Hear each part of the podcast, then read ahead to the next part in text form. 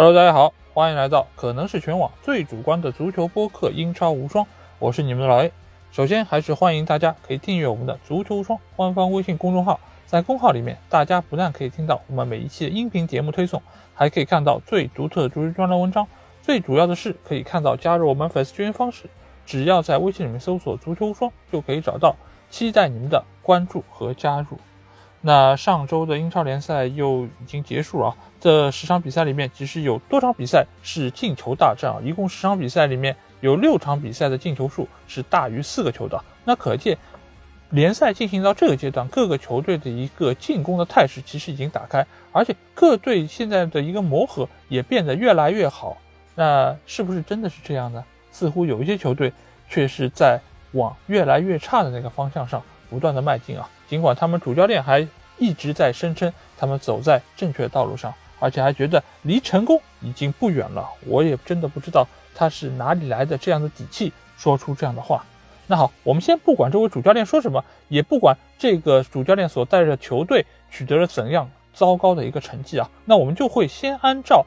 这些比赛的一个发展的顺序来给大家一场一场开始盘点，而把那场最糟心的比赛留在最后。我再和大家来进行分享。好，首先我们来到的是本轮第一场比赛，也就是在周五晚场进行的阿森纳队在酋长球场迎战阿森维拉这场比赛啊。我们会发现，阿森纳队是上一轮比赛最后一个结束比赛的队伍啊，同时他们也是这一轮第一个进行比赛的队伍。那只能说明一个问题，那就是阿森纳队没有欧战的任务啊，因为所有参加了欧战的球队都会最早在周六才参加比赛啊。所以，阿森纳队也因为这场比赛的一个胜利，也使得他们可以在周六之前暂列积分榜的上半区啊。所以，这个其实也算是对于枪迷来说一个小小的好消息。那在首发阵容方面，阿森纳队做出了三个人上变化。他们在后防线上的塔瓦雷斯替下了长期坐稳左边后卫位置的蒂尔尼，而中场的洛孔加替下了上场比赛表现一般的佩佩，而拉卡泽特则是替换。厄德高出现在了锋线位置，这场比赛和奥巴梅扬出任双前锋。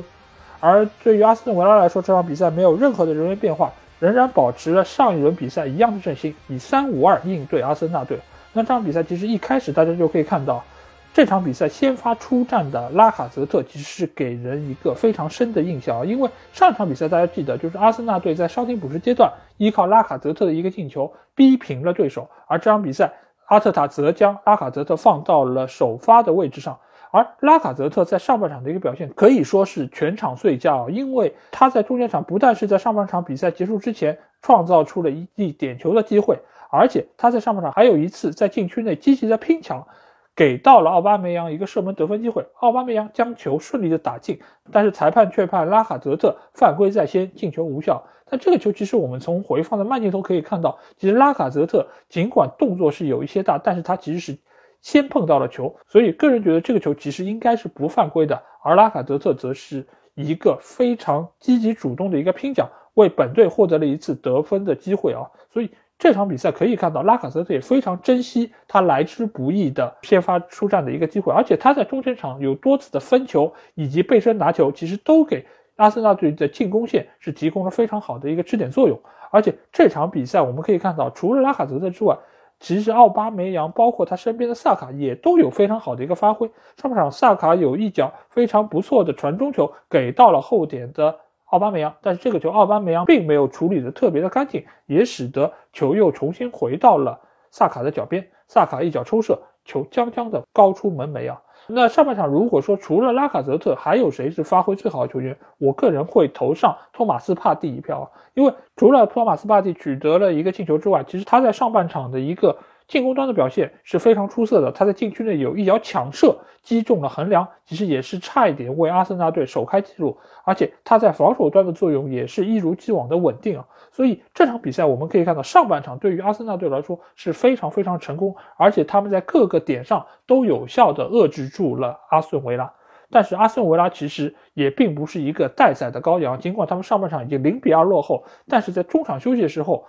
吉恩史密斯就对球队的一个阵容做出了一个变化，他用伤愈复出的里昂贝利替下了首发出战的中卫图安泽贝啊，这一变阵其实在下半场马上就迎来了立竿见影的效果，因为阿斯顿维拉整个的一个进攻线开始有所起色。但是在这个时候，阿森纳队却把握住了一次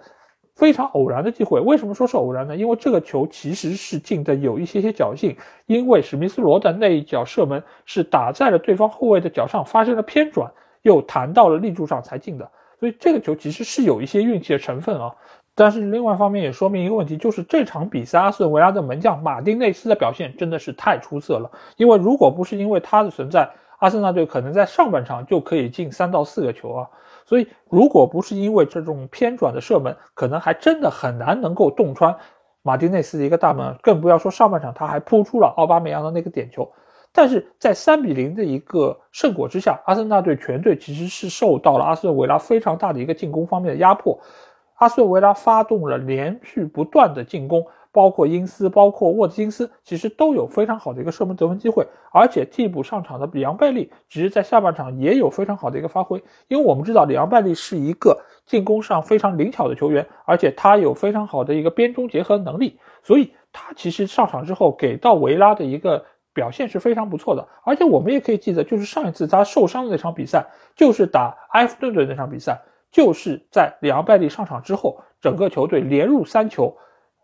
战胜了埃弗顿队，而且这三个进球每一个都和里昂·贝利有直接的关系，所以这个球员其实是阿斯顿维拉现在非常重要，而且是进攻线上非常有威胁的一个存在，所以他的伤愈复出对于维拉队无疑是一个非常好的消息。当然，有状态好的球员，必然就有状态不好的球员。那我觉得阿斯顿维拉现在状态最为糟糕的球员之一啊，那就是前场的沃特金斯。因为沃特金斯在这个赛季他只打进了一个进球，而且多次浪费了球队中前场的一个机会啊。但是在目前的这个场上，你又很难设想让丹尼因斯一个人作为单前锋突在前面，而且沃特金斯有非常不错的搅局能力，所以杰史密斯还是非常看重他的一个进球感觉，而且也希望他可以在上场的比赛时间之内能够收获进球，能够找到自己进球的一个方式，从而能够在以后的比赛中。能够为球队带来更多的进球，所以在这么多轮的比赛中，沃特金斯只要不受伤，他基本上就可以有一个稳定的出场机会。但是呢，他却在前场浪费了非常多射门得分机会，反而是替补上场的雅各布拉姆齐在比赛结束之前抽进了一个严格意义上的百分死角，为阿斯顿维拉扳回了一城啊！但是这个球其实来的稍微是有些晚，而且他也没有办法能够逆转最后的一个比分。所以这场比赛，阿森纳队可以说是踢了大半场好球的一个代价，拿下了一场比赛胜利。而且这场比赛，我觉得阿特塔的一个排兵布阵还是非常有针对性，而且整个中间场的一个进攻效率也得到了一定的体现。尽管并不是每一个球员的进攻都在最好的一个状态，但是从这场比赛中还是可以看出阿特塔对于球队的一些改造。但是我觉得，对于目前这个阿森纳队来说，拉卡泽特无疑是一个非常重要的球员。他在场上这段时间可以说是阿森纳队这赛季打的最好的半场比赛。所以我并不太理解为什么之前的阿特塔会将拉卡泽特死死的按在替补席上，而并不派他上场。因为除了上一场二比二的比赛之前，拉卡泽特只有两场比赛是有替补上阵的一个机会啊。所以这样一个球员，现在其实对于进攻线上并不那么稳定的阿森纳队来说，其实是非常重要的。在未来拉卡泽特的一个使用上，我觉得也是阿特塔需要再重点考察一下的。当然，也有些朋友会说，最近可能拉卡泽特因为续约的问题，使得俱乐部对他的使用其实是有所保留的。但我觉得，你就算是最后不跟他续约，你其实也应该在现有的一个框架之内，最有效的使用他，才能够将他的价值最大化。所以在未来比赛中，我会持续关注拉卡泽特在阿森纳队的表现。当然，这场比赛。阿森纳队在后防线上其实也还是有不错的亮点球员，包括福安建阳。因为福安建阳现在不但在防守端有非常好的一个拼抢能力以及单对单能力，而且他在进攻端也有非常不错的表现。包括这场比赛，拉卡泽特有一脚分球给到福安建阳，福安建阳外围的一脚远射，其实也是颇具威胁。所以现在对于福安建阳后插上的对于进攻线的一个参与，我觉得也是阿森纳队可能非常重要的一个环节。所以目前我可以说。这场比赛表达出来这些东西来说，阿森纳队是走在正确的道路上。好，第二场比赛是周六的早场比赛，切尔西在主场迎战是副班长诺里奇队啊。在这场比赛其实开始之前，诺里奇的一个境况就是非常的糟糕，因为他们到目前为止只收获了两场平局，其余的比赛全部告负。那他们来到蓝桥，面对实力强劲的切尔西，这场比赛其实就是他们在未来一段时间里面要遇到的一个极大的考验。那这场比赛其实，在切尔西方面其实做出了七个人员上的变化啊，因为他们在后防线上，吕迪格伤愈复出，他搭档蒂席以及上场比赛上场的小查洛巴出现在了后防线上，而中场则是派出了若日尼奥，还有伤愈复出的里斯詹姆斯，他也是替下了坎特还有阿斯皮利奎塔。而在前场的三人组啊，芒特、奥多伊还有哈弗茨，这也都是在之前几场比赛中并没有稳定首发机会的球员，因为卢卡库受伤，维尔纳受伤，所以他们这三个人才有机会可以先发出战。当然，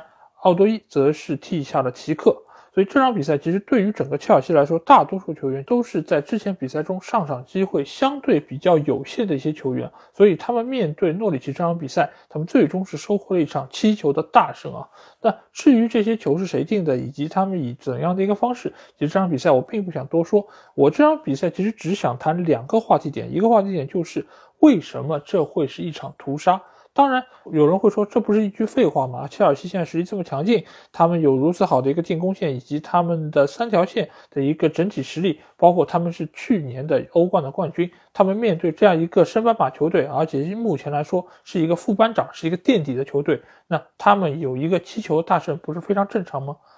但是我想说的是，实力差距固然是非常重要的一部分，双方在三条线上确实在球员的身价以及球员的一个竞技状态上都不可同日而语。但这场比赛之所以会有一个七球的大胜，我觉得一个非常重要的原因，也正是由于这些平时的一些轮换球员的出场，给他们一个难得的展示机会，所以他们会不管不顾这个对手是不是已经穷寇莫追的一个状态，他们会打起十二分精神。通过有限的一个上场时间来证明自己，尤其是这场比赛的芒特以及哈弗茨，其实他们在之前的几场比赛中都没有得到出场机会，所以也使得他们需要证明自己。而这场比赛芒特状态可以说从上半场大家就可以看到非常的好。而且再加上伤愈复出的吕迪格、伤愈复出的里斯詹姆斯，这场比赛其实他们的表现也都非常的好。尤其是吕迪格在上半场有多次从后场的一个前插，他能够很有效的威胁到对方球员，甚至于他在外围的远射，其实也是考验到了克罗尔。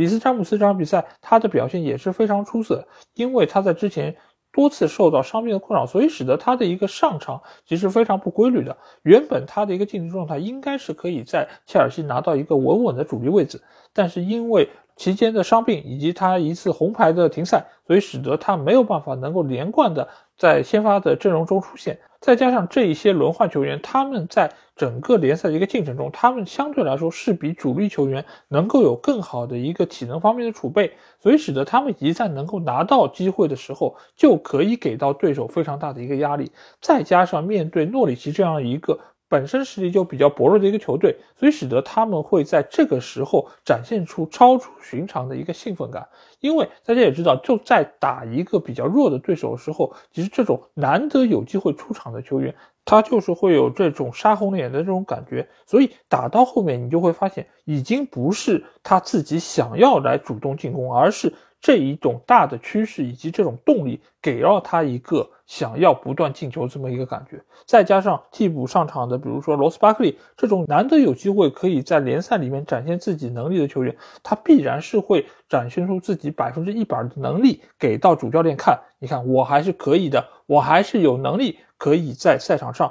摧城拔寨，为球队进球提供自己非常有力的一个保证。而反观诺里奇这一块，我其实觉得他们有非常大的一个困境摆在他们的主教练法尔科面前，因为其实这个球队在联赛一开始的时候，尤其是在打利物浦的那场比赛，其实他们整个球队的一个竞技状态，包括他们的一个进攻能力，是得到了比较好的一个体现。因为我们一直说啊，就是升班马这样的球队，在你本身实力不足的情况下，你依靠什么可以留在英超联赛？我们可以看一下去年的三个升班马，最后只有利兹联一个球队是留在了英超联赛，他们依靠的是什么？两个字：进攻。现在这三个升班马球队混得比较好的两个球队，沃特福德还有布伦特福德，他们靠什么可以现在在积分榜上能够相对来说不在降级区？也是两个字：进攻。你像升班马这样整体实力比较弱的球队，他是没有办法可以抵挡得住英超强队的这种进攻线的。这个其实我在前瞻节目中我也已经说到，就是对于现在升班马球队，你短时间内你的纸面阵容、你的球队阵容是没有办法能够得到一个立竿见影的提升的。所以在这个时候，你与其说我唯唯诺诺派五个防守队员在那边死守，我还不如拉出来单干，我就和你拼刺刀。对吧？能够拼得下三分，我就拼三分；拿不到三分，拿零分回家也行。但是最不能接受就是什么？就是一场平局。但是我们看一看诺里奇从一开始的三四三打到后面的五三二，他做了什么？他把更多的兵力放在了防守线，他寄希望于可以通过稳固的防守的基础上，再能够偷对方一个进球。但是我们看到什么？就是他们守也守不住，但是进球能力更加糟糕。所以使得他们遇到弱队的时候，比如说打伯恩利或者说是打布莱顿的时候，他们收获两场零比零，这两分对他们说有意义吗？我个人觉得是没有任何意义。你与其拿两场零比零的平局，还不如去拼一场胜利来的更有用。当然，我并不是希望他们在对切尔西的时候也和对方拉出来单干，但是最起码你应该展现出你在进攻方面的一个投入，以及你对于整个球队的一个。不畏死的一个决心，因为我们可以看到，一开始他的三四三阵型，三前锋普基加上拉希查以及坎特维尔，其实他们是有相当强的一个冲击力的。但是现在你派出普基和萨金特的一个组合，你本身也很难拿到本方后场的一个支援，你只能通过外围的远射，零星的骚扰到对方的防线。这个其实对于你的整个。进球是没有任何的帮助的，或者说你寄希望于这种方式可以产生进球，那这个转化率一定是非常糟糕的。而且这场比赛你在上半场丢了几个不应该丢的球之后，你在中场其实就换了两个人，对吧？你换上了布兰登·威廉姆斯，以及你换下了里斯梅洛，换上了拉希查，其实他的一个进攻的。转变其实非常明显，而且在下半场的一开始，其实他们也是能够有一些些威胁，但是无奈之后很快吉布森因为拿到了一张红牌之后，使得自己整个防线就已经落到了一个无法挽回的一个境地啊。所以其实如果从一开始就可以以这种就是进攻的方式来发起，而并不要等到自己上半场已经丢了这么多的球，再想到要进攻，其实我觉得在整个场面上或者说在一个局势势上都不会有这么被动的一个情况。当然，我觉得对于球员的使用，其实主教练应该是有自己的一套特别的想法，而不应该说是啊，你上半场已经失了三个球，你下半场才想到要换人。其实这种被动换人本身就已经是处在了一个下风啊，因为这个其实从一个侧面就显示出了你的首发阵容其实是有相当大的问题，而且你已经是上半场是遭受了一个完全的完败之后，你才会想到在中场需要换人。所以这个其实已经是体现出整个球队已经到了一个。不做出改变不行的一个阶段，所以这个时候是不是应该要把法尔克换掉，其实就已经是放在诺里奇面前非常重要的一个问题。尽管这个教练带队升级成功，而且他也在过去很长一段时间作为诺里奇的教练有非常好的一个表现，但是时至今日走到现在这个程度，是不是还应该坚持使用法尔克？我觉得已经是到了金丝雀不得不做出抉择的一个关键时期，因为这直接决定了。他们能否在明年还出现在英超联赛之中？好，那下一场比赛我们来到的是周六时间档的第一场比赛，就是来到伦敦城的塞尔赫斯特公园球场，在这里，水晶宫将在主场迎战的是最近被沙特财团收购的纽卡斯尔联队啊。那在这场比赛开始之前，其实两个队伍都是处在积分榜的下半区，所以双方对于这场比赛都是格外的重视。那这场比赛其实水晶宫只做出了一个人上的变化，那就是将奥利赛首发出战，替下了之前比赛已经表现非常糟糕的乔丹阿尤啊。因为我们之前也说到，乔丹阿尤作为一个前锋，他对于整个水晶宫的一个进攻线的贡献，现在已经是非常的有限了。而在纽卡斯尔联队方面，他们做出了两个人上变化，首先他们是派上了后防线上克拉夫特，他是。他是作为纽卡斯尔在后防线上增加的一个兵力，从而把海登推到了中场的位置，而在中场线又加上了前伯恩茅斯的一个著名的中场选手瑞安·弗雷泽，他也是前锋球员卡伦·威尔逊在伯恩茅斯的一个老搭档，因为他们当时在呃樱桃军团的时候，两个人互相传球助攻。包办了伯恩茅斯中前场大多数的进球啊，所以这个其实也是一个非常有默契的一个组合。这两个人是替下了上一场比赛先发出战的乔林顿还有威洛克啊，所以这场比赛两个队伍其实都是有备而来。那其实比赛一开始我们也可以看到，就如同我们上一场比赛说到的，就是弱队怎么可以在面对同一档次的对手的时候拿到三分啊？那就是要依靠进攻。那这个赛季我们可以看到，水晶宫其实在进攻方面的一个能力其实非常的突出。尽管这场比赛我们纵观下来，水晶宫进攻线上给我们留下深刻印象的，好像只有本特克一个人。但是其实我们可以看到，围绕在本特克身边的这些进攻球员，其实是给到了他非常好的一个支援，包括右边路的奥利塞，包括中场的加拉格尔。以及左边路的爱德华，其实都给到了本特克非常好的一个支援。正是他们的传球，能够给到本特克在中线上非常好的一个发挥。当然，这场比赛，我觉得本特克的发挥可能是我看他比赛以来近三年他表现最好的一场比赛，因为他不但在头球方面可以力压对方的后卫，而且在脚下活上其实一点也不逊色，而且有多次的射门也是威胁到了对方的门将，所以。这场比赛，我觉得你可以说是因为本特克的优异发挥，才使得水晶宫占据如此大的一个优势。但是，我觉得也是这个赛季维埃拉在带水晶宫的一个过程中，把这个球队缔造成了一个非常注重进攻，而且能够收到比较不错效果的一个球队。而反观纽卡斯尔这边，他们在上周刚刚解雇了布鲁斯，使得布鲁斯的执教的数字来到了一千场。那这个其实也是一个非常悲伤的一个故事吧。但是在接下去的一段日子里面，纽卡也需要想想他们在新教练来到之前如何过渡好这一段时间啊。那这场比赛其实我们可以看到是纽卡在战术方面其实没有任何的一些进步，尽管他们这场比赛派出的是圣马克西曼和卡伦威尔逊的双前锋配置，但是整个纽卡其实能够说在进攻线上有所发挥的球员也只有卡伦威尔逊一个人，包括全场的射门里面也只有他的那一脚。石破天惊的倒钩给大家留下了非常深刻的印象，所以目前来说，纽卡的这条进攻线现在的问题还是非常多。不过好在他们即将到任的主教练是前罗马的主教练芬塞卡，但芬塞卡如果大家对于他有一定了解的话，就是他其实是一个非常注重进攻的教练，所以这个其实是对于目前的纽卡来说非常重要的，因为对于现在纽卡的这套阵容配置来说，你如果再不加强进攻的话，你是很难从对方的身上拿到三分的，所以丰塞卡其实某种程度上是现在可以请到教练里面最适合纽卡这套技术风格的，而且他也是名气并没有那么大，所以他也并不会对于俱乐部有过多的一个要求，他也还是可以在目前有限的一个人力的基础上，尽量把这个牌打得更好一点。所以我觉得丰塞卡其实是目前来说比较适合的一个人选，而且我也比较期待他入主之后可以给到纽卡斯尔一定程度的一个上升啊。因为目前我们可以看到，纽卡其实做法和诺里奇是一样的，就是在后场堆后卫，他们经常也会派出五后卫的这么一个配置，以期待可以减少本方的失球。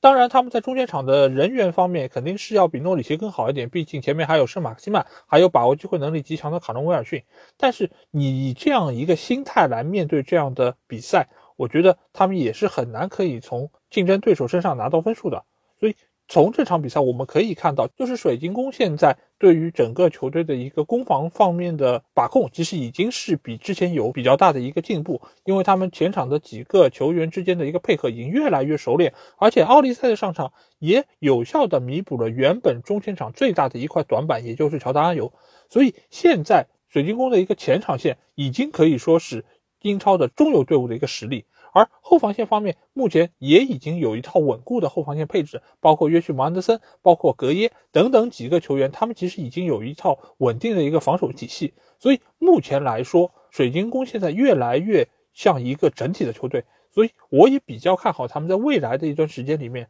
能够有一个不错的发挥。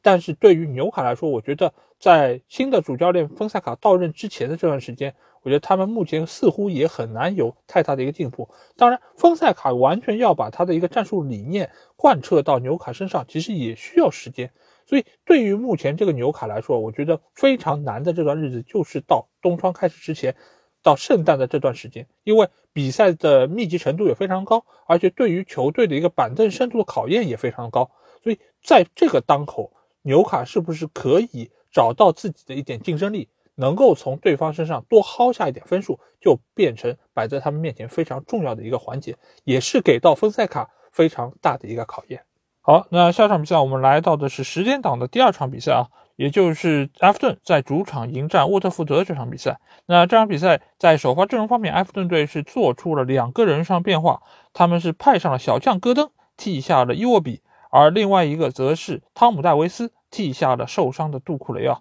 这个其实对于整个埃弗顿队的一个影响还是非常巨大。那另外一边，沃特福德在上一轮比赛零比五大败给利物浦之后，这场比赛他们也是做出了三个人上变化。换下了上场比赛表现极为糟糕的丹尼罗斯，派上了图凡，还有恩加基亚。另外，后防线上的费梅尼亚也被替下，而前锋线上则是派出了约书亚金替下了丹尼斯啊。那约书亚金这个球员，我们也知道，他也是夏窗从埃弗顿队免费转头来到了沃特福德啊，所以这个其实也是他来到老东家的一个主场，面对老东家。那这场比赛其实大家也知道，比分非常的大啊，二比五。埃弗顿队主场告负啊，那这场比赛其实有两个人物，我觉得我需要重点来说一说。一个人物就是我们刚才说到的约书亚金，因为约书亚金其实作为一个埃弗顿队的一个弃将，他来到沃特福德之后，这场比赛面对老东家，他其实内心是憋住一股气的，因为他其实离开埃弗顿队的。这个经历并不是特别的友好，而且这场比赛他也是为了证明自己还有非常好的一个竞争力，所以才会在最后阶段上演了帽子戏法。而他上个赛季在埃弗顿队的十一场比赛没有取得哪怕一粒进球，但是回到古迪逊公园球场的第十三分钟，他就取得了进球，所以这个其实也是狠狠的打了埃弗顿队的脸啊！而且这场比赛我们也可以看到。约书亚金在中前场的一个表现也是非常活跃，再加上给他送出两次助攻的丹尼斯，其实这场比赛也是沃特福德能够获胜的一个非常关键的人物。但是为什么埃弗顿队在之前的表现如此抢眼的一个情况下，在这场比赛会收获一场大败？而且他们是从二比一领先的一个情况下，最后连丢四球。使得自己收获了一场三球的大败。我觉得非常重要的一点就是在于他们中场的杜库雷的受伤，因为杜库雷这个球员我们在之前节目中也给大家介绍过，就是他具有进攻和防守两端都非常出色的一个表现，所以他在中场的一个屏障作用其实是非常明显的。但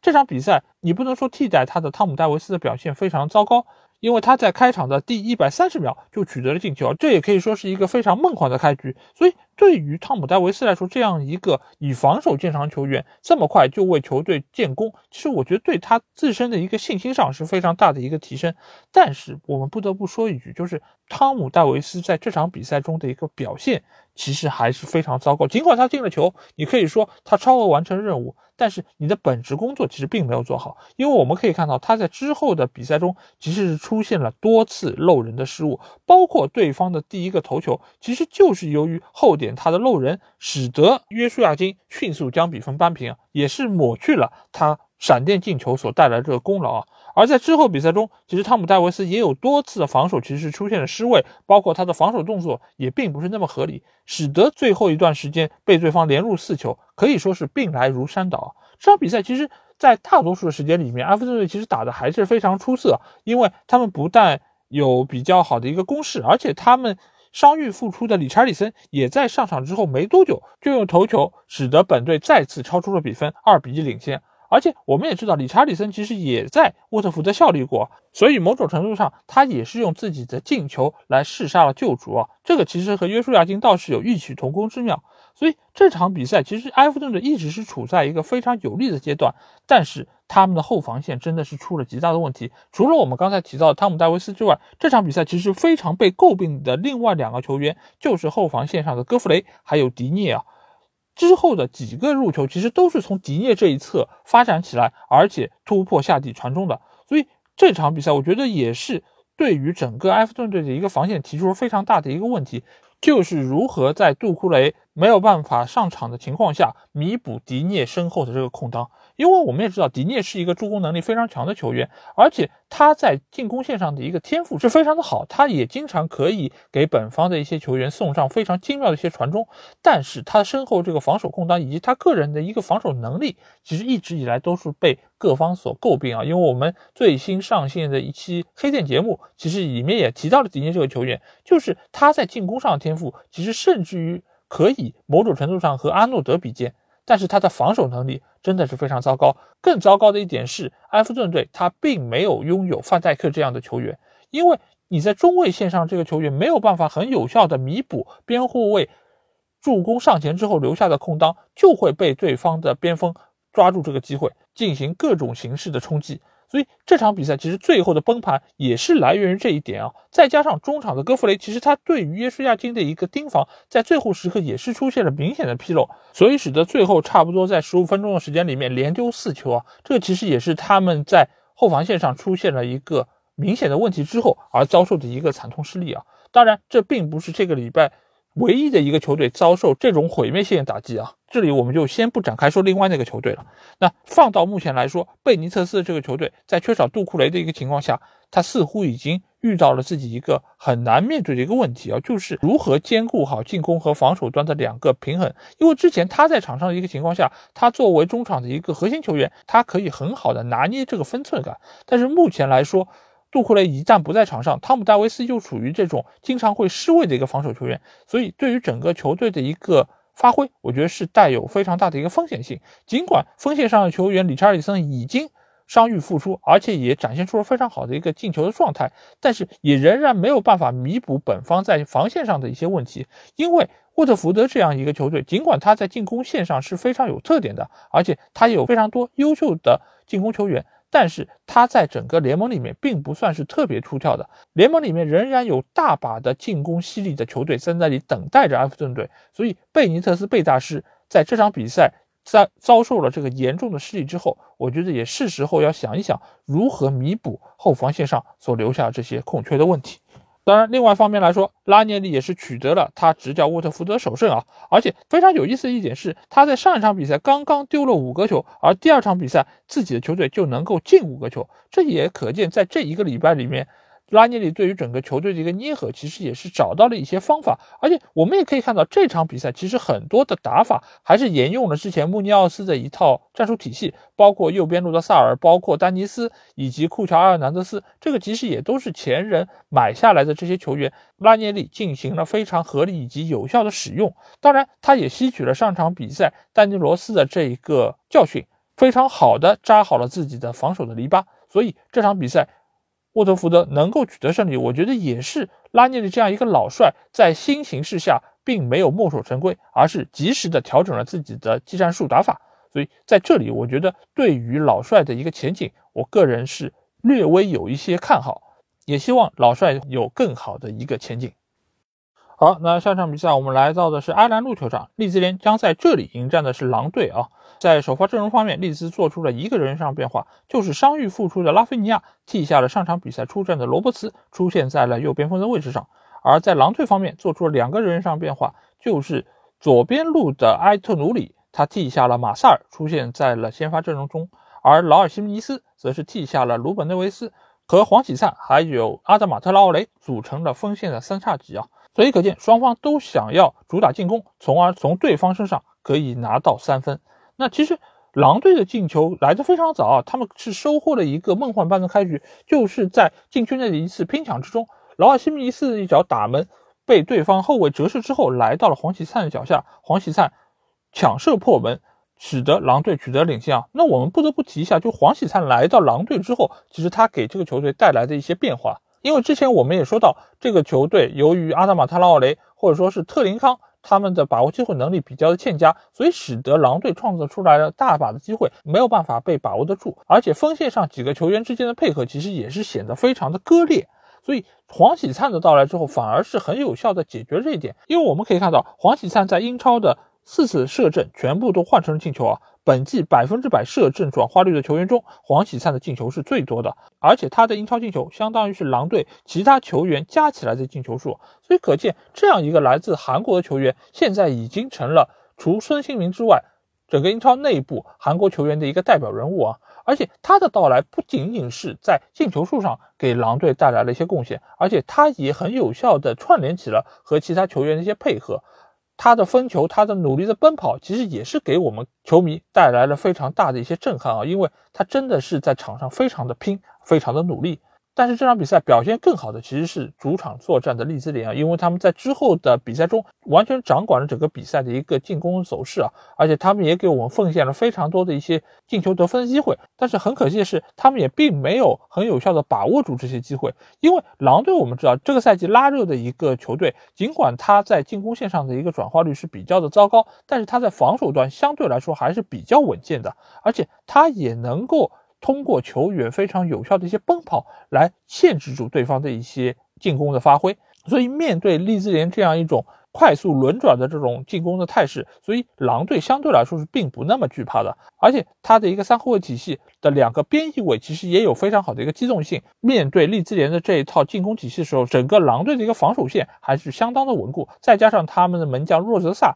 其实他的表现也一直是非常的稳定。所以尽管从场面上以及从数据上，利兹联是占据了压倒性优势，但是他们也是久久没有办法能够公开狼队大门。这个时候，他们派上了一个。年轻的球员，这个年轻球员叫格尔哈特。这个球员其实真的是非常的厉害，因为他是从维冈竞技队的青年队挖来的这么一个年轻小将，而且他整个一个技战术打法，如果你们看过他的照片以及他个人的一个形象的话，你会发现他真的很像一个球员。他很像谁呢？他非常像曼联传奇射手维恩鲁尼。因为你可以看到，他有非常粗壮的一个脖子，还有非常壮硕的一个肌肉。他在场上一个带球的方式，真的从远镜头看过去很像维恩鲁尼。而且他尽管年纪非常小，但是他在场上一点也不怯场，他展现出了比同龄人更好的一个自信啊。所以这场比赛他在上场之后，其实就给我们奉献了一脚非常有威胁的远射，敲山震虎。而且在最后阶段，也正是因为他的突入禁区，使得对方后卫不得不绊倒他，从而阻止这次进攻。为利兹联赢得了一次点球机会，罗德里戈主罚命中，最终使得利兹联可以在主场逼平狼队啊！所以这个小将，我觉得对于他的未来其实也是不可限量，而且他目前其实已经展现出了非常好的能力，也引得非常多的其他俱乐部向他抛出了橄榄枝，所以日后他也一定可以在英超联赛上有他的一席之地啊！而且格尔哈特情商也非常高，他也在赛后向。贝尔萨表示了感谢，承认贝尔萨的存在使得他能够获得相当大程度的提高，同时他也是利兹联队青年禁卫军里面不可或缺的一部分啊！因为我们也看到，从过去的很多年里面，利兹联就是一个非常善于挖掘年轻球员的一个俱乐部，所以格尔哈特的出现一点也不会让大家觉得奇怪，因为这个才是白玫瑰的一个传统。那下场比赛，我们来到的是圣玛丽球场，在这里，南安普顿将会迎战的是伯恩利啊。那这两个球队其实都是处在积分榜的下半区，所以他们的直面对决也是显得非常重要。而且对于南安普顿这样的一个球队来说，他们的主场其实还是非常有威胁，尤其是在沃特普劳斯红牌停赛的这几轮里面，他们每一个对手都需要打起十二分精神来面对。那他们在首发阵容方面只有一个人上变化，就是中场的沃尔科特替下了上场比赛首发出战的杰内波。锋线上仍然是他们的固定组合雷蒙德加上布罗亚啊。因为上一场比赛其实布罗亚首发出场之后，其实已经给球队带来了非常大变化。这场比赛布罗亚仍然是成为了南安普顿进攻线上非常重要的一环啊。那这场比赛布罗亚取得了一个进球，而且这个也是他职业生涯中第一次英超连场有进球啊。而且他也成为了头两场英超首发都有进球的球员中第五年轻的球员，所以可以看到现在的南普顿其实又重新捡起了他们以往那种培养年轻球员的这么一个套路。因为在中间的很长一段时间，其实南普顿是把这个传统有所放下啊。因为以前我们知道有沃尔科特、有张伯伦、有贝尔等等等等这些优秀球员都是来自于圣徒这个俱乐部。但是在过去的很长一段时间，我们觉得，哎，他们好像买的球员年龄都没有那么的轻，或者说是他们已经好像放弃了培养年轻球员这条路。但是这个赛季我们可以看到，他们整个打法其实已经非常的充满活力，包括右边路的利弗拉门托，包括布洛亚，其实都是非常年轻，而且也非常有竞争力的一个球员。而且非常巧合的一点是，利弗拉门托和布洛亚都是来自于切尔西的青训啊，这个其实也是得益于切尔西最近几个赛季开始往外。大量卖出球员，从而套现的这么一个举措，也使得整个英超联盟都因此受益啊。所以这场比赛其实布洛亚的表现是非常的令人刮目相看。他在赛季初的时候多场替补上场比赛，其实已经给大家留下了非常深刻的印象。包括他上个赛季在荷甲的表现，其实也是非常不错，进球也是有十个以上。所以他在南安普顿的一个作用现在已经是变得越来越重要，而且我相信在他的身边搭配上。雷蒙德这样一个快马型的球员，也能够很有效的提升他在球队里面的一个作用。因为上半场其实布雷亚有一脚非常有威胁的传中，其实是给到了雷蒙德，但是雷蒙德没有把握住这一个打空门的机会，所以也是非常可惜。不过好在很快利弗拉蒙特就依靠一个头球替南安普顿扳平了比分啊。那这场比赛其实伯恩利也有一个球员表现非常出色，而且他在这场比赛中是梅开二度啊。那这个球员就是我们上场比赛着重提到过的科尔内啊。因为科尔内其实是这个夏窗从法甲里昂队引入的一个球员，他在上个赛季法甲的表现其实可以说是只能用惨淡来形容，因为他整个赛季的进球数只有两个啊，所以他在目前英超的四轮比赛中已经打入了三个球，已经超过了他上赛季在里昂三十六轮联赛的进球数，所以可见目前其实。肖恩泰奇已经找到了如何使用科尔内一个非常好的方式，因为我们也可以看到这两个进球，一个是四十五度角传中之后的头球，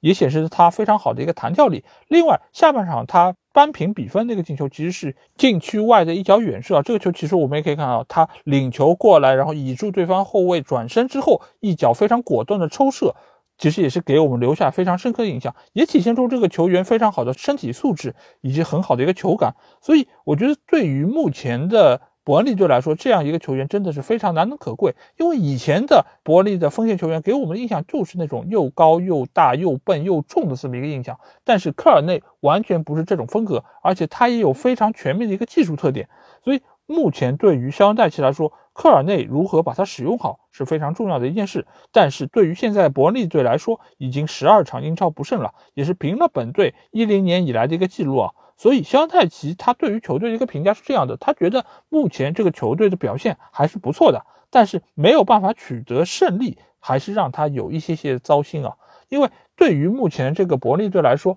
他其实进攻和防守都不能算是特别的出挑，他们只能每一场比赛。都死磕下来，才能够使得他们来年还能够留在英超这个大家庭之中。所以，对于现在肖恩戴奇来说，他如何使用好手上这些牌，其实就非常关键。因为伯利本身也不是一个财政状况非常优异的一个俱乐部，所以他们也很难通过夏窗或者冬窗的买人来有效改变自己队伍里面的一个竞争力啊。所以，现在他如何使用好手头这批人，就变得非常重要。而且这么多年来，伯恩利也都是这么做的，肖恩戴奇也都是这么来处理这些问题。这么多年来，他们没有办法能够更进一步，其实也是因为财政的一个状况，使得他们没有办法吸引到更多更有实力的一些球员加盟到他们球队。所以现在对于伯恩利队来说，他们的问题其实也还是很多，因为他们主要的问题还是出在后防线上不稳定，再加上最近他们的本米因为受伤。没有办法出现在先发阵容之中，也是对于防线的一个稳固程度有非常大的一个影响。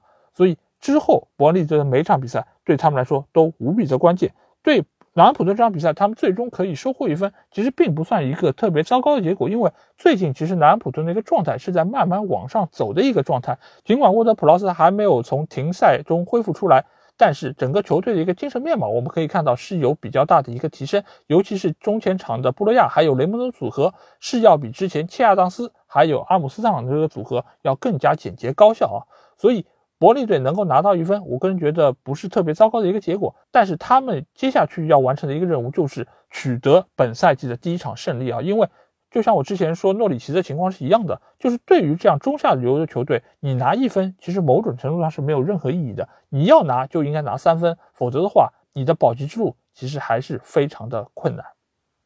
好，那下场比赛我们来到的是美国运通球场，在这里布兰顿队将在主场迎战的是曼城队啊。那这个赛季其实布兰顿队的表现是给大家眼前一亮的一个感觉，因为他们在过往的比赛中其实取得了非常不错的成绩，尤其是在防守端，他们在这场比赛开打之前，他们本赛季只失了五个球，要比很多的豪门球队做的都要更好，所以这样的一个海鸥军团其实是不容小视的。在首发阵容方面，他们只做出了一个人上变化。就是他们派出了马吉，而替下了之前几场比赛稳坐主力位置的达菲奥。这个其实也可以看到，波特其实对于这场比赛其实是有一点点想法的，所以他做出了人员上的变化。而瓜迪奥拉这边其实是做出了更多人员上变化，就是瓜迪奥拉其实我们这个赛季也说到，他其实对于轮换似乎并不那么热衷了，而且之前也有连续三场比赛并没有对首发阵容有任何的人员变化。但是这场比赛他对于三条线其实都做出了变化。首先，埃德森重新回到了先发阵容，替下了上场比赛出战的斯特芬；而在后卫线上，则是派出了鲁本迪亚斯还有凯尔沃克，替下了上场比赛出战的斯通斯还有阿克。中场则是派出了京多安，换下了德布劳内。前锋线上则是重新启用了格里利什，还有热苏斯的组合，替下了上轮比赛出战的马赫雷斯，还有斯特林。所以这场比赛对于两个队伍来说，其实都是有非常强的一个企图心啊。那当然，这场比赛最后我们可以看到，比分是曼城非常大的四比一的比分战胜了布莱顿，但是其实。整个比赛的进程并没有大家想的这么简单，就是曼城一边倒，最后被布莱顿偷了一个，并不是这个样子。整个上半场确实是曼城队占据了更大程度的优势，但是这个优势其实不同于以往，比如说曼城打诺里奇，或者说是曼城打阿森纳那几场比赛这么的具有压迫性，因为这个时候。布莱顿其实是完全把自己的阵线压出来，他是希望可以在某种程度上冲击曼城的后防线，所以使得自己身后留下了相对比较多的空当。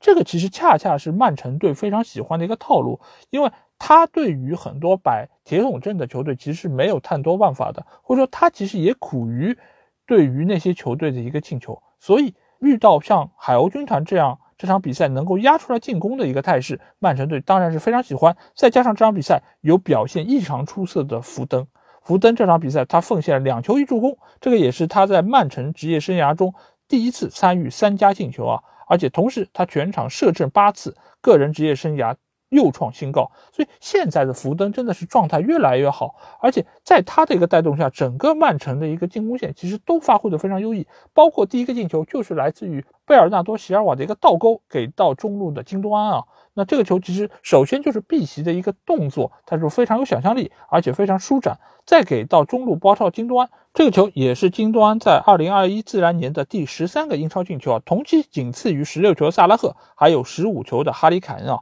这个同时也是他英超的第三十个进球，也显示出了他非常好的一个进球状态。同时，他最近三次做客布莱顿都有进球啊，可见布莱顿这个球队也是他个人非常喜欢的一个对手。所以在这样的一个非常好的竞技状态之下，上半场其实曼城就已经确立了三球的优势啊，但是没有想到下半场风云突变啊。布莱顿队其实他们做出了人员变化之后，整个球队的一个进攻打法就有了非常明显的一个变化，甚至于在下半场的前三十分钟，其实布莱顿队是完全压制住了曼城队啊。所以其实也有非常多的球迷说，如果布莱顿队的波特可以有更多一些好的球员，那这个球队真的是前途不可限量啊。但是布莱顿队仍然是遇到了他们。经常会遇到的一个老问题，那就是他锋线的一个把握机会能力真的是比较糟糕。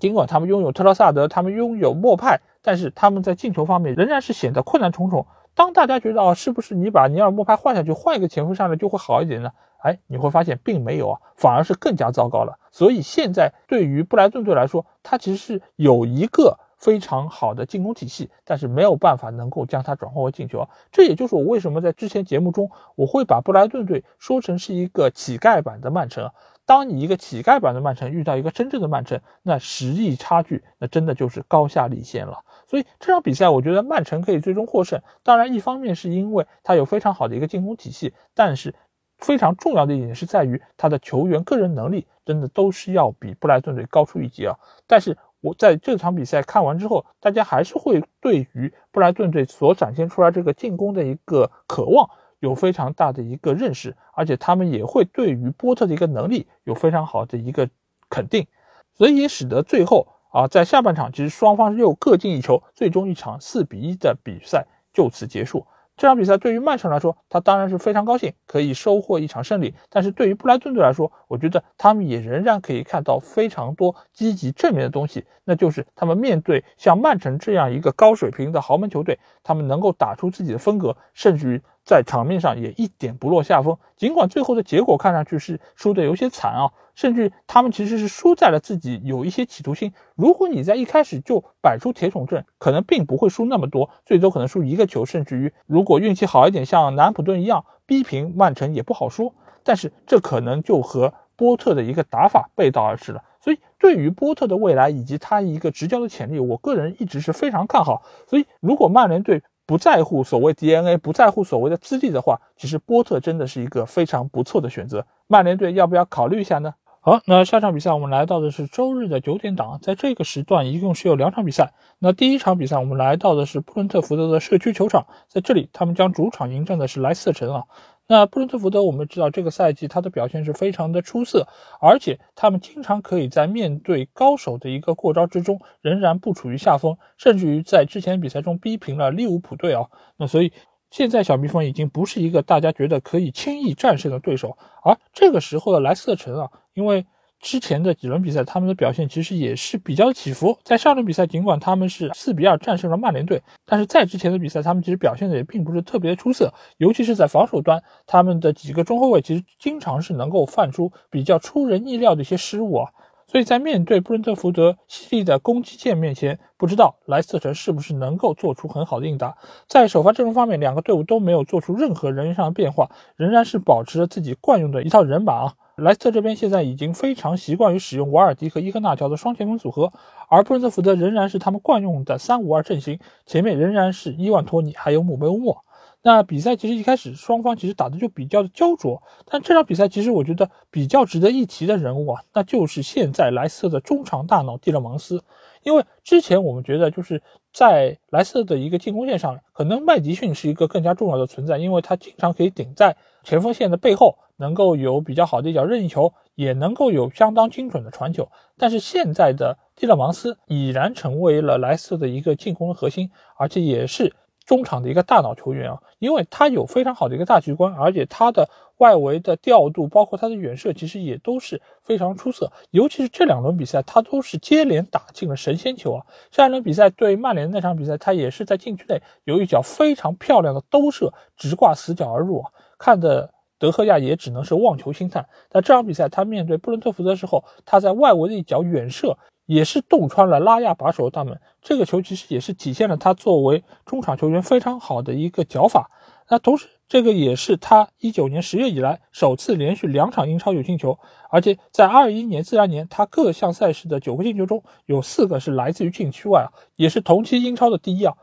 所以现在蒂勒芒斯对于莱斯特的一个进攻线是非常重要的一个存在，因为他身边的搭档从之前的恩迪迪换成了现在苏马雷，其实只有他是一个稳定的存在，能够在这个基础上帮助球队不断前行啊。所以这场比赛除了蒂勒芒斯之外，另外一个莱斯特表现非常优异的球员，那就是他们队内的达卡哦。因为达卡是今年夏窗从萨尔斯堡红牛引入的前锋球员，而且他上个赛季的表现是非常的出色。但是他刚刚来到莱斯特这段时间，他并没有得到非常好的一个上场机会，大多数他得到上场机会的比赛都是在欧联杯之中。但是上一轮比赛，他其实已经替补上场，啊，斩获了自己在英超的第一个进球。而且在周中的欧联杯比赛中，也正是依靠了达卡的大四喜，才在客场战胜了莫斯科斯巴达队啊。所以现在打卡的一个状态可以说是越来越好。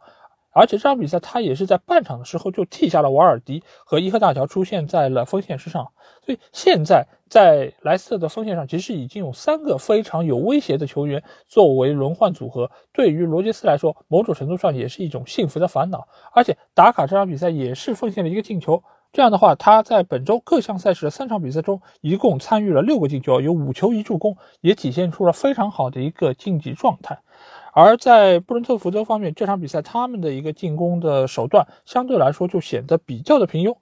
他们的唯一那个进球也还是通过他们比较行之有效的定位球战术，而由赞卡约根森将球打进啊。所以其实除了这些定位球之外，这场比赛其实布伦特福德整体的一个进攻效率是比较的一般，而且也没有像他们之前的几场比赛表现出来的这么有活力以及这么具有丰富性啊。所以这场比赛最终莱斯特城是二比一战胜了布伦特福德。之前我们有说到，布伦特福德这个球队他在主场的一个战绩一直是比较的好，但是面对像莱斯特这样一个实力比较坚挺，而且本身他们的球队也是比较有韧性的一个队伍，那小蜜蜂似乎就很难能够找到缺口啊。所以这场比赛最终他们主场的失败，也印证了这样一个升班马球队他们的一个发挥其实还是比较的不稳定，因为他们能够在面对豪强的时候。打出自己的技战术风格水平，但是他们也会在一些中游球队身上失掉比赛，所以这个也是他们在日后的比赛中需要进行总结和提高的地方。好，那下场比赛我们来到就是伦敦碗球场，在这里西汉姆联队将会在主场迎战的是热刺啊。这场比赛双方在首发阵容方面都没有做出任何的人员变化，而且两个球队在周中都进行了欧战比赛，所以双方的一个体能储备其实是比较成问题的。而且从比赛一开始，我们就可以看到两个队伍其实都不是那么的具有进取心啊，因为他们在。场上所表现出来的这么一个求胜的欲望，似乎是有一些些不足，而且双方其实对于对方的一个技战术打法也是比较熟悉。那西汉姆联队主要是依靠他们的高中锋安东尼奥，而在对面则是依靠孙兴民的一个突破以及中路哈里凯恩的一个包抄。尽管最近哈里凯恩的一个状态似乎是有所回升，但是他目前仍然没有办法恢复到去年那个见神杀神、见佛杀佛的一个状态啊，所以。在这场比赛中，双方其实都处在一个非常痛苦的拉锯战。而西汉姆联队它有一个非常大的特点，那就是它的定位球能力非常强，而且它也是在英超联赛里面通过定位球得分最多的一个球队啊。所以这场比赛最后他们还是通过定位球的一个战术，最终获得了比赛胜利。那就是他们的正印前锋安东尼奥在禁区里面抢点射门得分。最终为西汉姆联队获得了比赛胜利啊！但是其实通过这个球，我们也其实可以发现几个问题。一个就是现在西汉姆联队似乎他们的一个进攻手段已经被大家所熟知，那就是外围的本拉赫马以及弗纳尔斯的远射，包括还有禁区内的安东尼奥的一个头球，包括还有鲍文的边路突破。所以这几个方面其实已经被各个球队所拿住，所以这场比赛其实西汉姆联队很难找到这方面的突破口，他们只能最终依靠他们的定位球才取得了比赛的胜利啊。但某种程度也说明他们已经到了黔驴技穷的一个地步啊。如果每场比赛你都只能依靠定位球才可以公开对方的大门，其实也说明这个球队的一个竞争力是有所下降的，他们没有办法玩出更多的一个花样。而热刺这场比赛，他们的表现似乎比西汉姆联队更加逊色一点啊。尽管现在努诺桑托依靠斯基普还有霍伊比尔的一个双后腰组合，已经可以将本队的一个防线扎得比较的稳当，但是他们中前场的一个进攻手段还是相对比较单一，仍然是依靠孙兴民和哈里凯恩。但这场比赛，哈里凯恩的一个状态又没有办法调整到最好，孙兴民似乎也有一点点疲劳。所以使得这场比赛热刺有一个非常尴尬的记录，那就是他们全场的最后一次射门居然是发生在上半场的第四十三分钟，使得他们下半场其实是没有任何一脚射正的。这个也是他们自上赛季初以来第三次下半场零射正啊，同期是英超第一，所以也显示出现在这个热刺队其实，在努诺桑托的一个带领下，其实并没有将自己的一个竞技状态调整到最好，尤其是在他们经历了周中欧战的比赛之后，使得本队的一个兴奋期没有办法可以很及时的调整出来，所以。面对周末的联赛对手的时候，他们就会遇到比较大的一些麻烦。如果遇到一个相对比较好的对手，他们未必可能会失很多球，但是他们想要取得比赛胜利也会非常的艰难。这个其实也是未来一个阶段热刺队要面临的一个问题啊，就是尽管欧协杯对于热刺这样的一家球队来说可能是一个鸡肋，但是他们还是不得不每个礼拜去面对，而且非常有可能因为欧协杯这块鸡肋而卡住了喉咙。让他们的联赛举步维艰，所以这个也是鲁诺桑托在之后所要做出取舍的一方面。好，那接下去来到了最后一场比赛，也就是本轮这场重头戏，曼联在主场老特拉福德迎战利物浦队。这场双红会，其实在比赛开始前一周就已经引起了广泛的一个关注啊，因为最近一段时间曼联的一个状态确实是非常的糟糕。尽管在周中的欧冠比赛中，他们在两球落后情况下，三球逆转了亚特兰大，收获了一场胜利啊！但是大家仍然是不看好他们在周末的双红会中面对现在如日中天的利物浦队啊！大家曾经在比赛之前想到过这场比赛可能曼联会收获一场失利，但是没有想到会收获这么惨痛的一场失败。那我们来看一下双方的首发阵容，曼联在这场比赛中是做出了三个人上变化，就是上了。麦克托米奈还有弗雷德的经典双后腰组合，前场则是上了伤愈复出的拉什福德，替下了上场比赛首发的桑乔啊。但这套阵容其实是和周中打亚特兰大的比赛其实一模一样的，那说明索夏觉得这套阵容是他心目中最完美的一套阵容啊。但是我们看一下扎叔克洛普这边做出了怎样的改变，首先当然是他们的主力门将阿里松的回归，替上上场比赛首发的凯莱赫，而在后防线上，他们派出了这个下窗从莱比锡红牛引入的科纳特。而并没有启用他们惯常使用的马蒂普。而在前锋线上，则是派出了第二个若塔，而没有使用他们在前几场比赛中表现渐渐回升的马内啊。这个其实也可以看出，克洛普对于这场比赛其实是有所企图的，因为他对于阵容其实做出了相当程度改变。当然，也是受制于他目前中前场的一个受伤情况，包括法比尼奥因为受伤原因并没有进入大名单，所以其实也是给他的排兵布阵带来了一定的问题啊。但是这场比赛其实一开始大家都知道，这场比赛真的是一边倒。在很短的时间内，利物浦队就已经进了两个球，使得曼联队整个的一个局面都没有办法开展了。那这期节目，其实我觉得没有必要跟大家来说啊，每一个球到底是怎么失的，是怎样的问题。我觉得我们来谈谈几个大的问题吧，就是现在的曼联到底怎么了？为什么这场比赛他会输给利物浦这么多球？我觉得有几方面的原因啊，因为其实也有朋友在我的评论区留言和我说啊，你看现在布鲁诺·费尔南德斯的表现比起上个赛季有很大的一个退步啊，他的防守能力如此糟糕，使得他没有办法能够发挥出现有的一个能力，他是不是放在现在这个位置上是有点浪费，或者说是并不太合适？那其实我的回答第一方面是在于布鲁诺自从加盟到球队以来，他的防守能力差，这个是有目共睹的，大家难道不知道吗？大家都清楚，尽管他是一个防守很积极的球员，但是他的防守能力就是很差的。因为我们这个时候需要来要理清几个概念，一个概念是什么？是你防守积不积极和你防守能力强不强。还有一个方面是在于你是不是被放到了一个合适的位置上来发挥你的这个特点。而显然，布鲁诺·费尔南德斯他并不是一个特别好的防守球员，所以他的防守能力一定是不行的。所以在这个基础上。他需要通过他的积极来弥补他在防守能力上的不足，但是其实大多数的防守工作仍然是要交给他身后的双后腰也好，或者说是后防球员来承担，俗称干脏活累活。但是目前来说，这个赛季为什么曼联队会比之前的几个赛季有更大的一个退步？因为之前曼联的防守再差，大家会觉得还可以，没有烂到现在这个程度。现在我们看一下，九场比赛失了十五个球，这是怎样的一个防线水准？你想一想，这轮比赛布莱顿失了四个球之后，他们的失球数才到了九个球，那可见现在曼联队这个防守能力真的是非常糟糕。是什么造成了这一切？这个下窗又来了谁？大家扪心自问一下。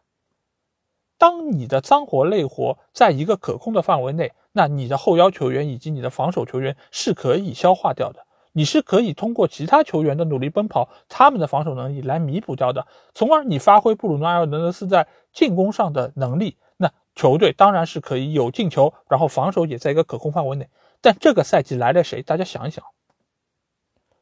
是不是我在之前节目里有说过，有一个球员过来会对球队有拖累？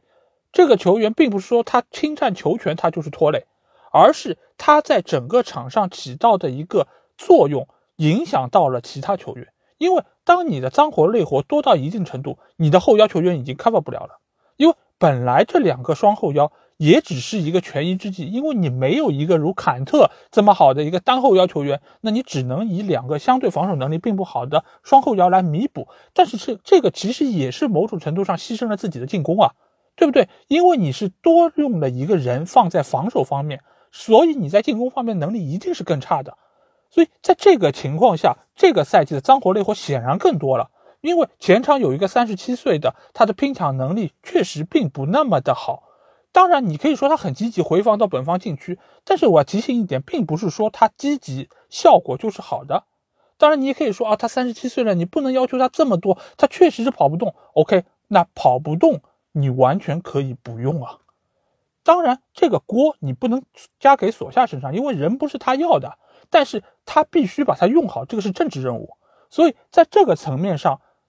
就产生了一个非常不好的点，就是什么？就是有更多的压力给到了后腰，给到了后卫，使得他们更容易产生失误，更容易使得他们之间的位置发生脱节，以及产生失位。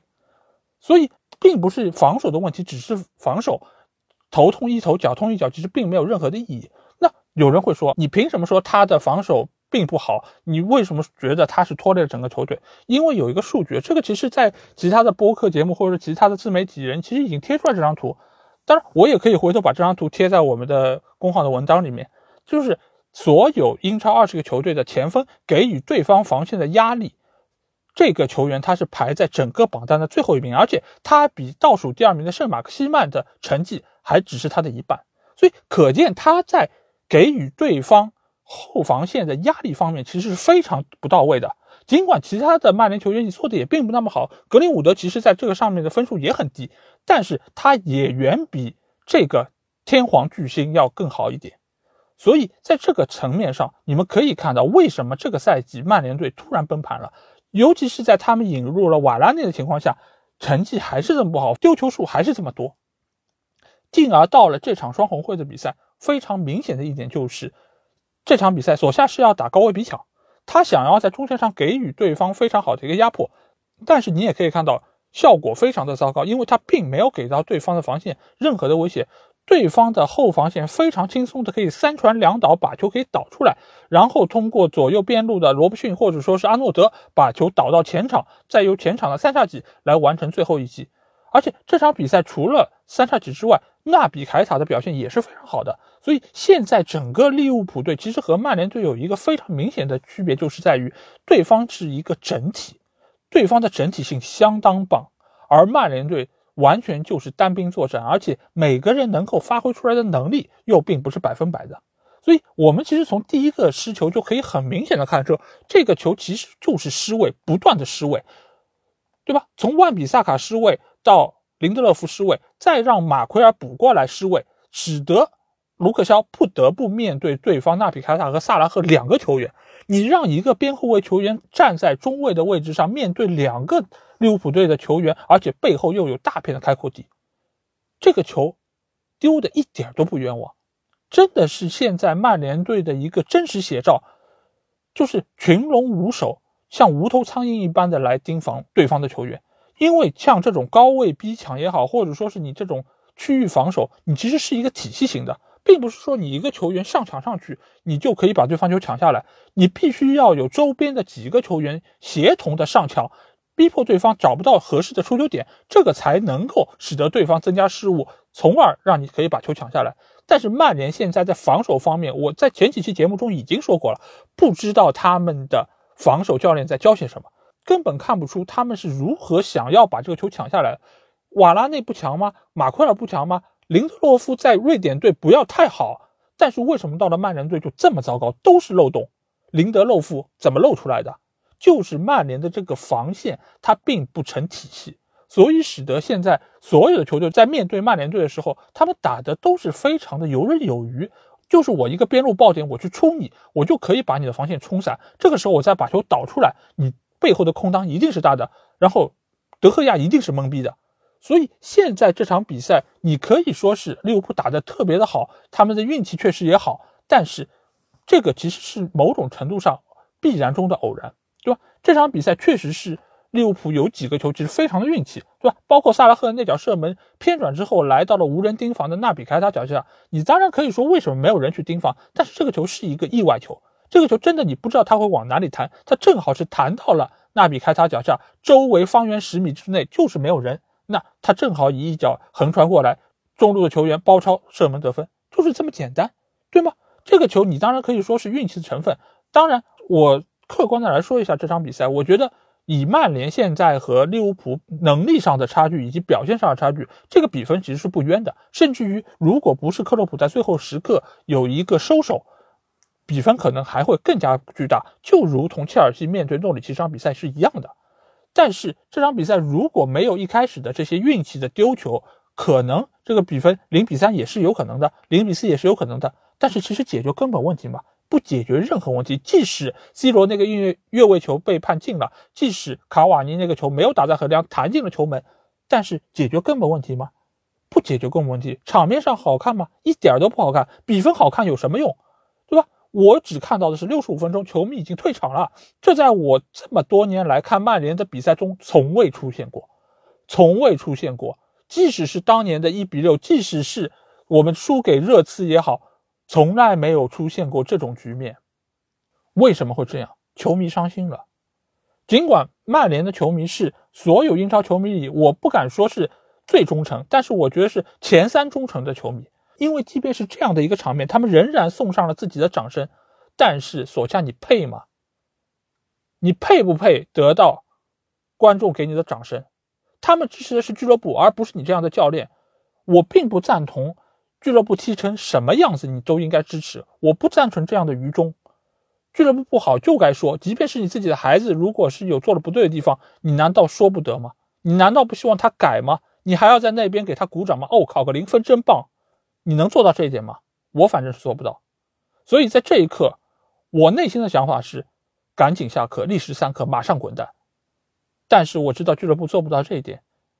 不只是因为他们没有办法在这么短的时间内找到一个所谓正确的教练，另外一方面也是在于俱乐部对他的容忍度真的是高，而且。你也可以看到，在场外的这些民宿，他们给到这些评价，没有一个人敢在这个时刻站出来说“索夏，你下课”，没有人敢。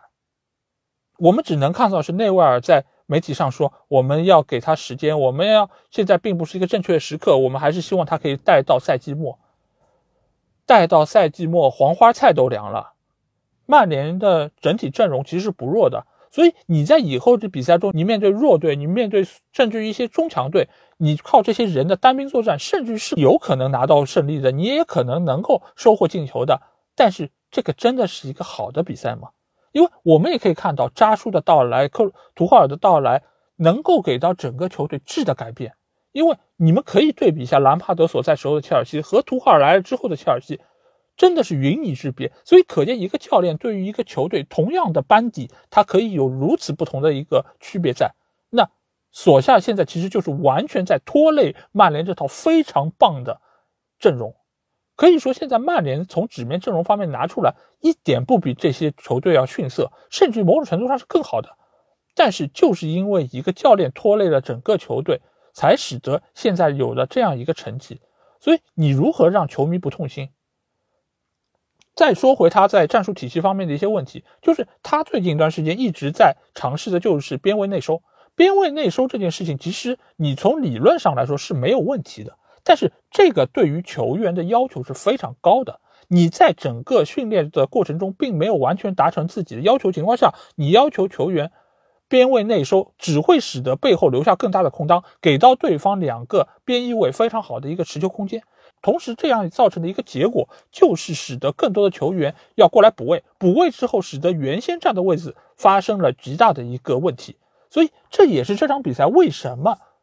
利物浦可以在中前场如入无人之境。你可以发现，他们多个进攻套路的配合，其实都是处在一个没人盯防的状态下。所以，索夏尔会说：“哦，我现在是走在一个正确道路上，我们离成功已经很近了。”他指的成功很近，是他脑中的这个设想其实离达成很近。但是至于进不进，其其实是另外在讨论的问题。但是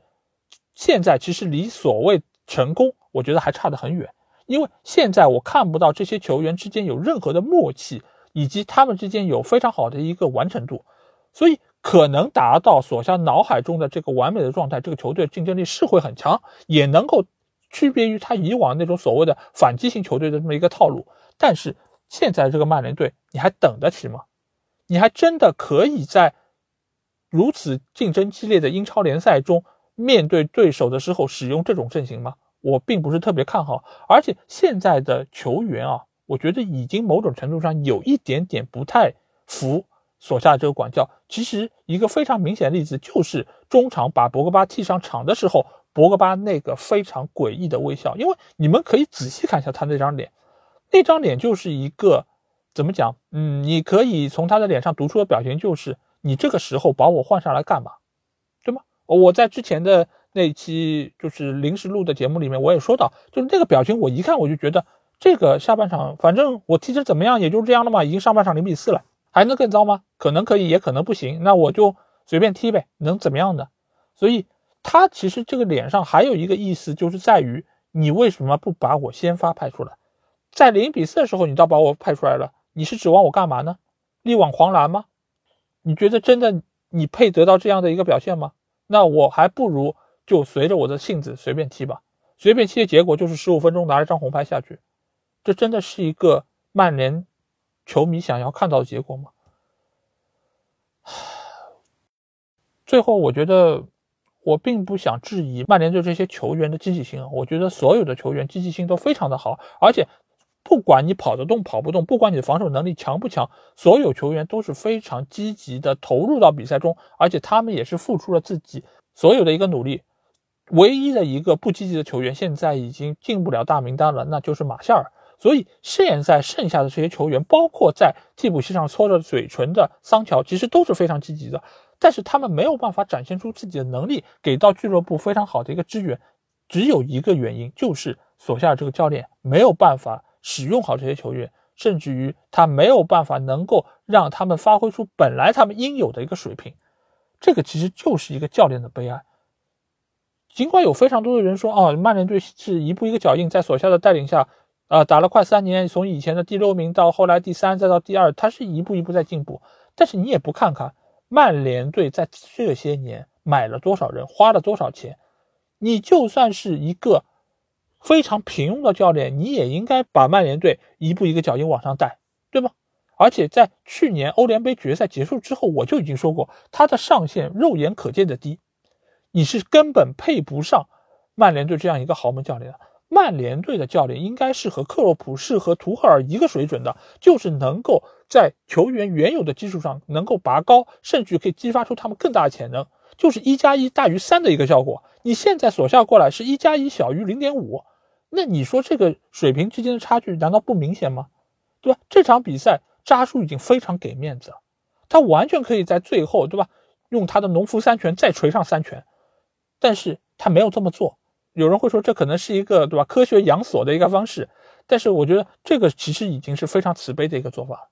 真的是非常感谢扎叔能够在最后时刻，不管他是出于希望减少伤病的一个考量还是怎样，但我觉得在这个时候他还是给了曼联一定的体面，因为他完全可以在这里上演零比七、零比八，甚至更多的一个进球，从而创造纪录，但他没有那么做，我觉得非常的感谢他，而且。从另外一方面，我们也可以看到，这场比赛曼联队除了收获了一场零比五的一个大败之后，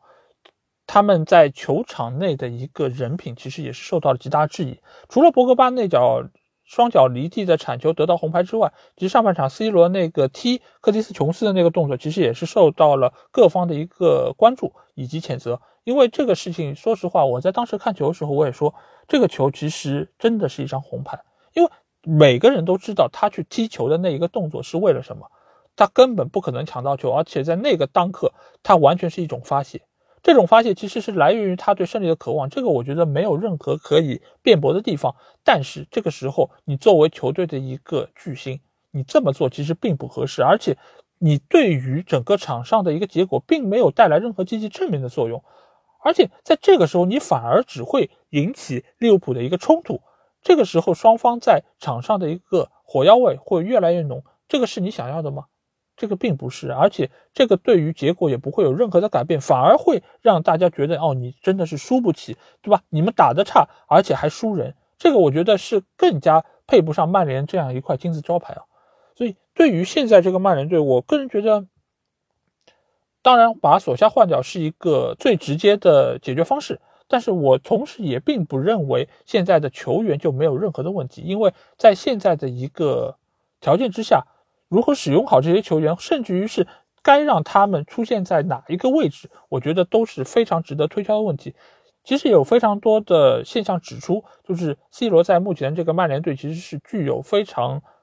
大的话语权，他甚至可以决定索夏是否下课。所以在目前这个当刻。我并不知道他对于索夏的看法是什么样，但是我知道他对于未来的主教练一定是有极大的影响力的。所以在目前的一个情况下，如果还继续把他放在他现在想要的这个位置上，其实一定是会有所拖累的。因为我一直我在跟群友的一个交流中，我也在说，将来曼联想要有所好转，你还不如说在中锋位置上派上卡瓦尼，因为卡瓦尼的防守能力其实是要比 C 罗远强的。你不说他的。防守动作是不是到位？你最起码他比 C 罗要年轻两岁，他在跑动上，他在体能的储备上其实是要更好的，而且他对于球队的贡献还在于他有非常强的背身能力，而且他也有非常好的分球能力，这点其实都不是 C 罗特别擅长的地方。我并不是说 C 罗的能力有任何问题，或者说他的实力并不足以担任在一个豪门球队一个主力前锋的位置，但是你们还是要看到他身上的一些缺点在哪里。对吧？是不是他的这些缺点也和他的优点一样，适合在曼联的锋线上给球队做出贡献呢？我觉得并不是。你完全可以让卡瓦尼，甚至于让青木在中锋的位置上打六十分钟，再把 C 罗换上来，让他最后冲一冲，发挥他抢点能力强、把握机会能力好的一个特点，那他也同样可以收获进球，何乐而不为呢？但是显然这是有悖于 C 罗在场上的一个想法的。所以现在我们可以看到，C 罗尽管是不太要球权了，但是他在场上的影响力其实无时无刻不在影响着身边的这些球员，甚至于他也是在极大的影响布鲁诺·费尔南德斯。所以目前的这个局面，其实也是我在之前那期短评节目中有谈到过，而且我在多期节目中也说到过，就是 C 罗其实会给这个曼联队带来非常多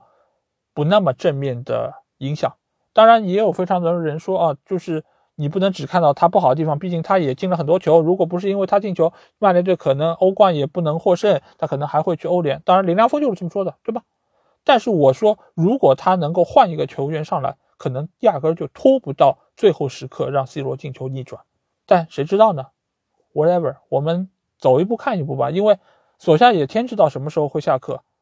但是我们可以看到，是其他的队伍都在一步一步的往前走。曼城、切尔西、利物浦这几个球队都展展现出了非常强的竞争力。即使是身后的莫耶斯的西汉姆联队以及波特的布莱顿队，其实也在这个赛季表现出了非常好的一个整体性。我们可以看一下波特的布莱顿队，他们在打曼城这场比赛表现出了怎样的一个战斗力。如果他们是一个想要狗的球队，曼城也不可能进这么多球。但是他们的整体性给已经给我们感受到了，就是他们面对曼城的时候，其实是已经有胆量和对方能够正面刚的。但是现在的曼联队呢，不管是从勇气，还是从信心，还是从能力，都不足以称之为是一个豪门。唉，真的，我觉得目前的这个状况真的是有一点哀其不幸，怒其不争吧。但是总体。作为一个曼联球迷，还是希望曼联可以真的慢慢好起来，而不要让爵业这么多年打下的一个根基慢慢被侵蚀啊！因为现在是处在一个动荡之中，三德子在年底要卸任，而且整个球队似乎现在也没有一个主心骨，更衣室没有爆发出问题。我觉得非常大的一个原因，主要还是在于索夏尔他的一个 DNA 基因，还有就是他个人的一个比较好的脾气。能够和球员之间关系处得非常不错，但是他在教练方面的能力已经不需要再过多的证明了，那就是一个非常非常平庸的教练。嗯，好，在说了这些之后，我觉得最后来聊一个话题吧，那就是曼联未来主教练的一个选人，因为现在来看，似乎孔蒂的呼声是相对比较高的，而其他来说，可能球迷更加喜欢的是齐达内，但是现在来看，好像可能性并不是那么大。尽管也有一些捕风捉影的消息说，呃，齐达内本人对于担任曼联队主教练持开放态度，但是现在能够看到的一个情况就是，曼联似乎是比较难能够请到这样一个皇马欧冠三连冠的教练，相对来说是比较困难。孔蒂其实，在短期内确实是一个不错的选择，但其实我觉得，对于目前的曼联队来说，你如果真的是要请一个非 DNA 的教练啊，那一定是要请一个非常大牌的教练。但是你如果是要请一个 DNA 的教练的话，你似乎又找不到一个非常合适的人选，所以其其实这本来就是一件很两难的事情。但如果你真的是想要请一个能够在未来能够对球队有比较大改造的一个好教练，其实未必需要选大牌，其实也有非常多少壮派有能力的教练，真的来到曼联之后是能够有一个很好的发挥。而且我觉得在目前一个大环境之下，其实真的不用再拘泥于说我一定要长时间有一个教练带队。现在的这个大环境已经不可能再出现像福格森或者说像温格这样的执教一个球队如此之长的一个教练产生了。所以，你与其去考虑这么多，要以一个长期的建队思路来带队，你还不如说，我们就按照普通职业经理人的一个 KPI 考核来，对吧？你每年拿出怎样的成绩，做得好我们就继续做，跟你续约；做得不好，我们就下课走人呗。你有什么好在乎这个所谓的传统不传统？老黄历早就已经该翻过去了，你在这个时候还去说以前的那种事儿有用吗？所以，我对于现在曼联队的帅，我的看法就是，请谁？都可以，我们先试着再说，不用去拘泥于他是有没有 DNA，是不是名帅，或者说是对于整个更衣室能不能控得住，我觉得再怎么控不住，你最起码有一个新的人能够有一套新的想法带到球队里面，冲一冲原来的这种比较老旧的气息也好啊。因为现在我越来越看到的是这些所谓的 DNA 也以及民宿，就是对于整个球队的一个绑架，以及他们对于整个球队非常深的一个控制啊。因为我一直赞成的是职业的人干职业的事儿，你不要牵扯过多的 DNA 的东西。你以前做球员是很好，你以前在球队也有非常好的一个发挥，但是并不代表你做一个教练，或者说你作为一个球评，你是非常称职的一个存在。你已经过了那个对俱乐部应该有影响力的时候了，那你就安安心心的在看台上看球就完了，不要再对球队有过多的一个影响了。这个其实对谁都好，好吧？那基本上对于双红会这场比赛，我想说的就是这样啊。而且我觉得也是说出了不少我压在心底非常久的一些话。呃，相信很多朋友听了我的这期节目和这些内容之后，肯定也会有非常多的意见要提出啊。那也希望大家可以在评论区留言。同时如果你们想要直接和我交流可以来加我们的群只要在微信里面搜索足球无双就可以找到期待你们的关注和加入。那今天的这期英超精华就到这里我们下期英超精华节目再见吧大家拜拜。